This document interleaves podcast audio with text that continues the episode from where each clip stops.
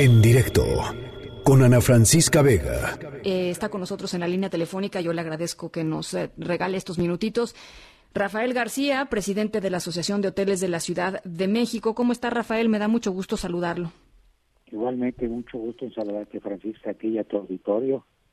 Pues eh, cuéntenos, un, cuéntenos un poquito. Teníamos reportes de que había verificadores del INVEA eh, haciendo eh, pues visitas a, hoteles, justamente pues tratando de que no haya ya turistas en, estos hoteles y había pláticas, ¿no? Con, con, el gobierno capitalino al respecto. Exactamente, mira, este, en días anteriores se mandó la, orden de cerrar todos los hoteles de la ciudad, pero al día siguiente salió una orden federal donde nada más podían operar los hoteles que estaban en, emergencia, eh, funcionando por gente varada o porque los que estaban ahí esperados era gente que no que tenía que servir al funcionamiento de emergencia de esta ciudad como son son puede ser pues gente que es vital para que funcione una ciudad no y, ya realmente nadie era de, realmente los que están ahorita en los hoteles no están para vacacionar ni para pues distraerse ni para está todo cerrado no sí. nada más están pues en la cuestión de la emergencia entonces, eh, en ese en ese aspecto ya se permitió que estos hoteles que todavía tienen gente varada y que tienen que funcionar para estos sistemas de emergencia que tienen que funcionar en la ciudad, eh, se acordó que pueden funcionar bajo un lineamiento estricto de no tomar más reservas, de exclusivamente estar atendiendo sus emergencias para que la ciudad funcione,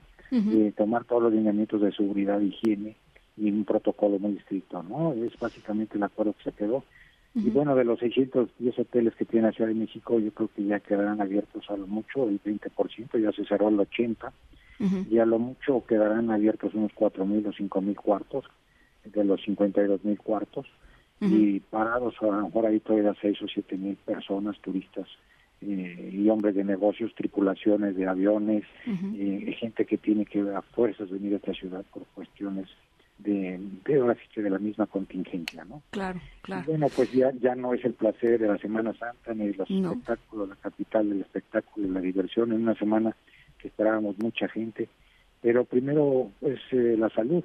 Y la verdad es que en la historia de este país nunca se habían cerrado las hoteles de esta ciudad, en la historia de esta ciudad, desde que se abrieron los empezó a haber turismo en 1900, 1920 empezó a haber hoteles en esta ciudad y nunca se habían cerrado, ni yo creo que en 1917 cuando entraron los villistas, ni en el 85 con el temblor, ni, ni en la influencia del 2009.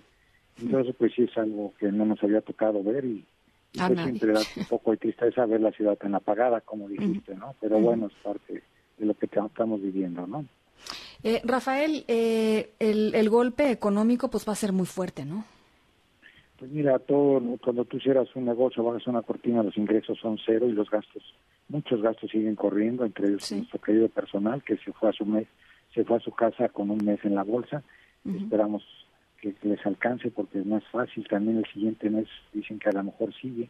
No, no, no quiero, yo quiero ser optimista y quiero pensar que el primero de mayo vamos a abrir.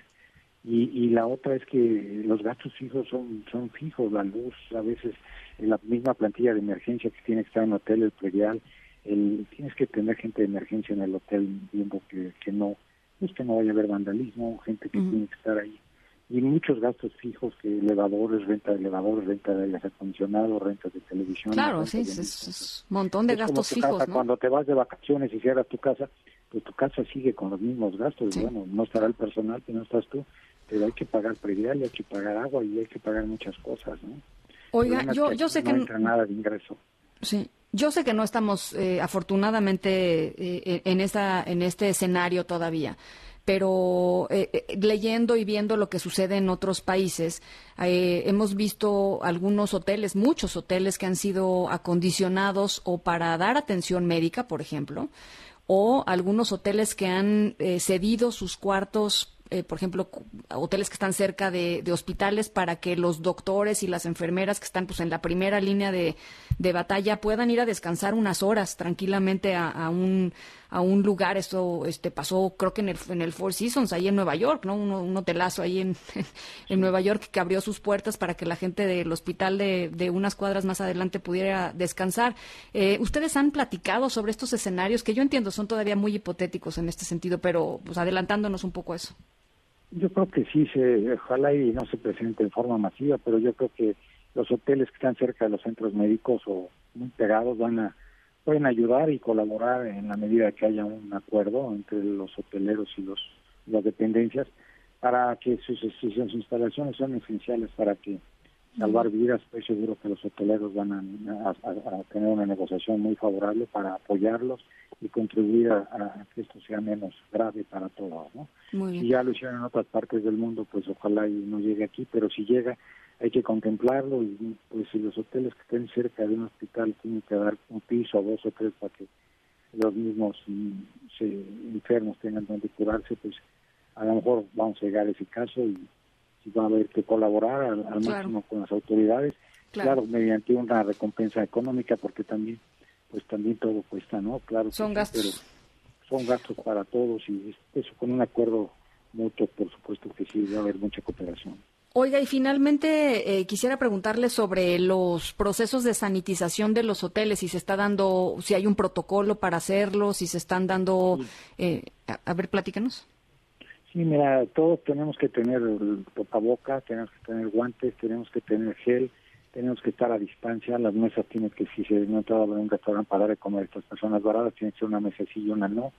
Lo, tenemos servicio médico de emergencia, tenemos que tener, eh, si alguien se, se, se, ve mal, se le avisa al doctor, lo checan y hay que aislarlo, se aísla en el cuarto o se lo llevan a, si es necesario, si lleva a donde haga falta. ¿no? Muy bien. Pero la verdad es que ha sido mínimo, gracias a Dios no ha habido emergencias que, que tengamos que, reportar y tenemos un protocolo muy estricto donde tenemos que guardar distancia y no andar en la calle paseando los los parados, están nada más del cuarto al, restaurante, al cuarto y, y, pues tomar un poquito de aire y otra vez a guardarse para ellos es muy difícil porque ya tienen que estar en sus países y no deja de ser muy triste para ellos estar tan lejos de su casa. Por supuesto. Bueno, entonces ya no ya nos están ya no están sacando a los a los huéspedes, la, gente que está ahí está varada. Eh, ya, se suspendió.